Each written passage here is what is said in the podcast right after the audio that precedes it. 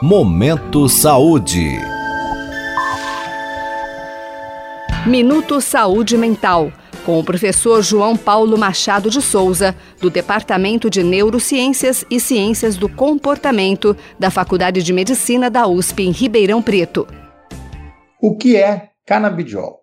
Quem vai explicar isso para a gente hoje é o Dr. José Diogo dos Santos Souza, médico e pesquisador na área dos usos medicinais da maconha e seus derivados. O canabidiol foi isolado quimicamente pela primeira vez na década de 60 em Israel. Na década seguinte, um grupo brasileiro encontrou pela primeira vez um efeito antiepilético desse derivado da maconha. E hoje, a USP de Ribeirão Preto é um centro de referência mundial na pesquisa com essas substâncias. O canabidiol mais conhecido como CBD, é um dos componentes mais abundantes e mais bem conhecidos e estudados até o momento. Ao contrário do THC, que é uma substância psicoativa da maconha, o CBD não deixa o indivíduo chapado. Ele atua em receptores específicos de um sistema do nosso organismo chamado sistema canabinoide, que participa de uma série de processos no nosso organismo. Hoje existem estudos com CBD para o tratamento da epilepsia, da dor, da doença de Parkinson, da ansiedade, da depressão, da esquizofrenia e distúrbios do sono, entre vários outros. Quando falamos em ciência, no entanto, é fundamental atentarmos para os níveis de evidência existentes. Até o presente momento, o dado mais robusto sobre o CBD refere-se à sua eficácia no tratamento de alguns tipos de epilepsias raras da infância, e resultados sobre seus efeitos no controle da dor também estão ganhando cada vez mais força. Mas isso não significa que o uso do medicamento deva ser reduzido a essas duas finalidades específicas. A questão é que os dados estão sendo construídos à medida que as pesquisas avançam sobre o uso em outras situações e condições.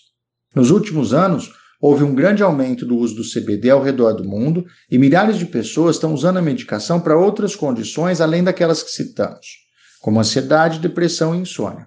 Com essa alta demanda e em tão pouco tempo, Determinar a melhor regulação do medicamento é um grande desafio.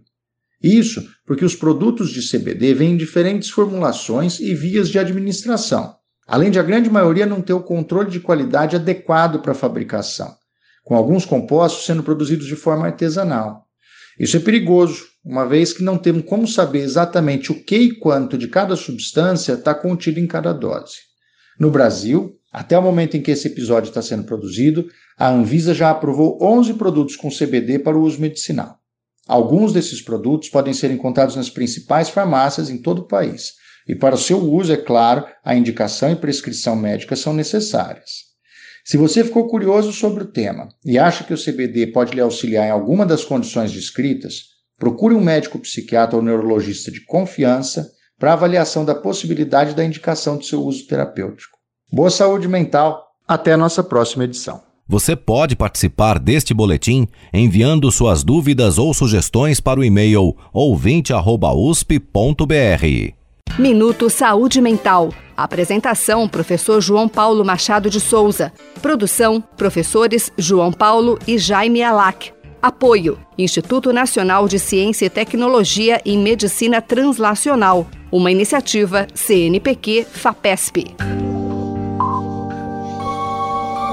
Momento Saúde.